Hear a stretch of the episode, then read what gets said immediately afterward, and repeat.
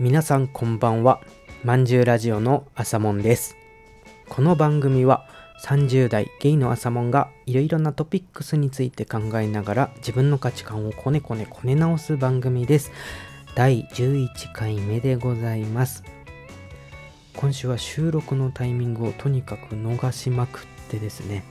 日曜日の18時頃に収録をしております。もうノー編集で出しているんじゃないですかね。あの趣味で美術展のバイトをやってるんですけれど今日バイト中にあのなんかすごいおしゃれで可愛い感じの男女のお客さんがいてですね。でこういう展示をしていますよっていう説明をしてたりしたんですけれど休憩時間にあの Twitter じゃなくて X でメッセージ来ててでそのはるか遠方に住まわれてるトゲマルさんっていうフォロワーさんがいるんですけれどさっきあの美術館の前にいましたよねみたいな メッセージが来ていてですね。なんかたまたまこの東京の方に出られててでたまたま俺のバイト先の前を通ってであの妹さんと歩いてたらしいんですけれどそれでそのマスク越しの渡辺を識別して会ったことないのにですよ。それでメッセージくれていやすごいなと思って。でそのトゲマルさんって俺がまだ一人でウクレレを弾いて動画上げてるような頃からすごいよくしてくださってる方でんねせっかく会えたのにお話もできなかったんですけれど。なんか今回はスケジュールがちょっと救急みたいで明日には帰っちゃうらしいんですけれどまたね会えた時には飲めたらいいですねっていう話をまだゆっくりやり取りしているところです。今日のトークテーマなんですけれど河津さんからお便りをいただいております。いつもありがとうございます。抜粋なんですけれど朝門さんのチューバに対するこだわりなどあればお願いします。というトークテーマをいただきました。あの今回はチューバのお話をしてまいりたいと思います。チューバは吹奏楽部の中で一番低い音を担当している巨大なラッパです。チューバという名前はもともとラテン語で管チューブの意味があって旧約聖書にも出てくるんですけれどこれはあのいわゆるラッパを指すものだと言われています。もともと低音の吹奏楽器っていうとあの息を吹き込んで音を鳴らす楽器としてはセルパンっていう黒い蛇のような楽器が用いられていました。こちらもあのセルパの語源はサーペントでそのまま蛇なんですね。まあ、蛇だとしたら結構な大蛇なんですけれどよかったらちょっと画像検索をしてみてください。それで18世紀頃に産業革命っていうのが始まったじゃないですか。それで金属の加工技術が飛躍的に進歩して楽器もすごい進化を遂げたんですけれどチューバも漏れずにですね今のようなメカニックの構造が発展して現在のチューバの形になっていったよというのが大まかな歴史でございます。でチューバの仲間は意外といてですねオフィクレイドスーザフォンバスヘリコンなどがあってあの特にチューバとバスの違いっていうのはチューバ吹きの8割が語りたがるところなんですけれども今日は全部チューバと呼んでいきたいと思います。それで俺がチューバを始めた話なんですけれど地元の村で実家はそのお店屋さんやってたんですね。それで母がなんか吹奏楽部でチューバっていうパートが足りなくて困ってるらしいわよっていう話を仕入れてきてたんですけれど俺はあの小学校の卒業の言葉で美術部に入っててっぺん取りますみたいなことを言って卒業してきたんですけど、まあ、結局美術室が分からなくって行きずりの吹奏楽部で母から仕入れた情報でチューバ足りないらしいみたいな。で見てみたら一番でかくてかっこいいからじゃあチューバやりますみたいな感じでぬるぬるっと始めてしまったのがきっかけです。中馬始めた話あるあるで本当はラッパをやりたかったんだけどじゃんけんで負けましたとかその君は体格がいいからチューバねって言われましたみたいな話よくあるんですけど俺はもうなんかそういうのもないまま始めてしまった感じです。チューバのこだわりの話なんですけれど楽器って俺ほとんど1本だけを吹いてきたような人なのでないんですよ。トークテーマにしていただいて申し訳ないんですけれど。そう楽器のこだわりがないといえば在学中にその師匠にも楽器の研究もせなあかんでって怒られてたんですけどそのお化け枕のバンドのボーカルのナオくんとよく衝突しますよっていう話するんですけれどナオくんはもともとギターやってた人なんですね。でギターの人ってもう全員が全員そうとは限らないと思うんですけれどまずその楽器ごとの特性があったりとかで機材とかがそのつながるとさらにこれとこれ組み合わすとこうとかっていう知識とかそのいろんなね楽器の特性とかの経験があって技術が発展していくような楽器っていうのを聞いたんですけれどそれに対して俺はその 楽器に対してこう体を鍛えればなんとかなるみたいな脳筋みたいなやり方をやってきたものでそりゃ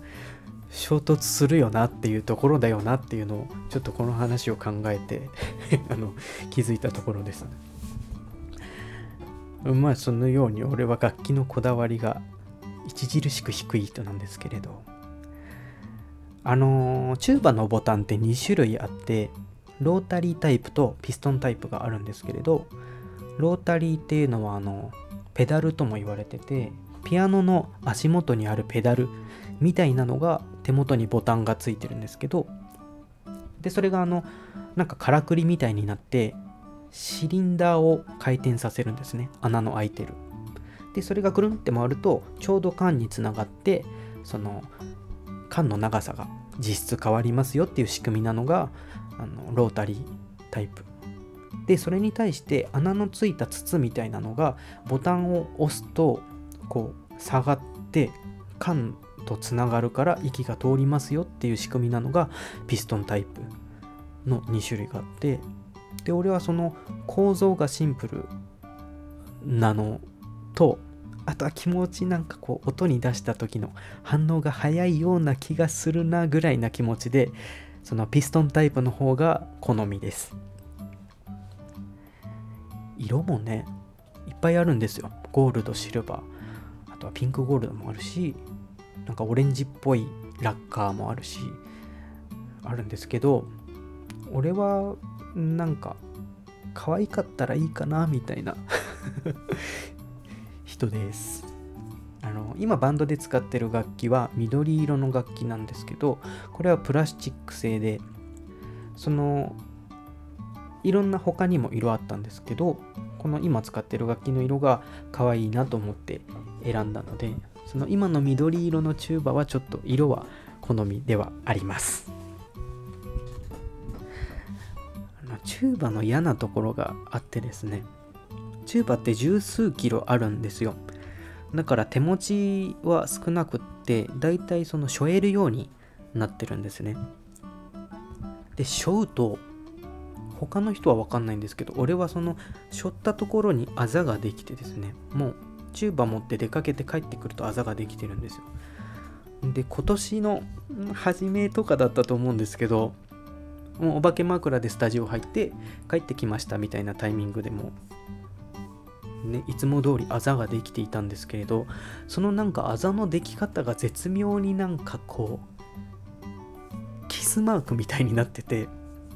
で彼に指摘されたんですけどいやいやこれはチューバを背負って帰ってきて ついたあざですよみたいなこと言ったけどすごい白々しい嘘ついてる人みたいになってチューバが重いのすごい嫌だなと思いました。あの今でもチューバの底は許してないです。チューバの好きなところもあってトランペットとかフルートと比べるとすごい音が低いんですね。だからあの何やってるか分かんないっていうことが多いんですけれどその分かりにくいから分かりやすいことができたりとか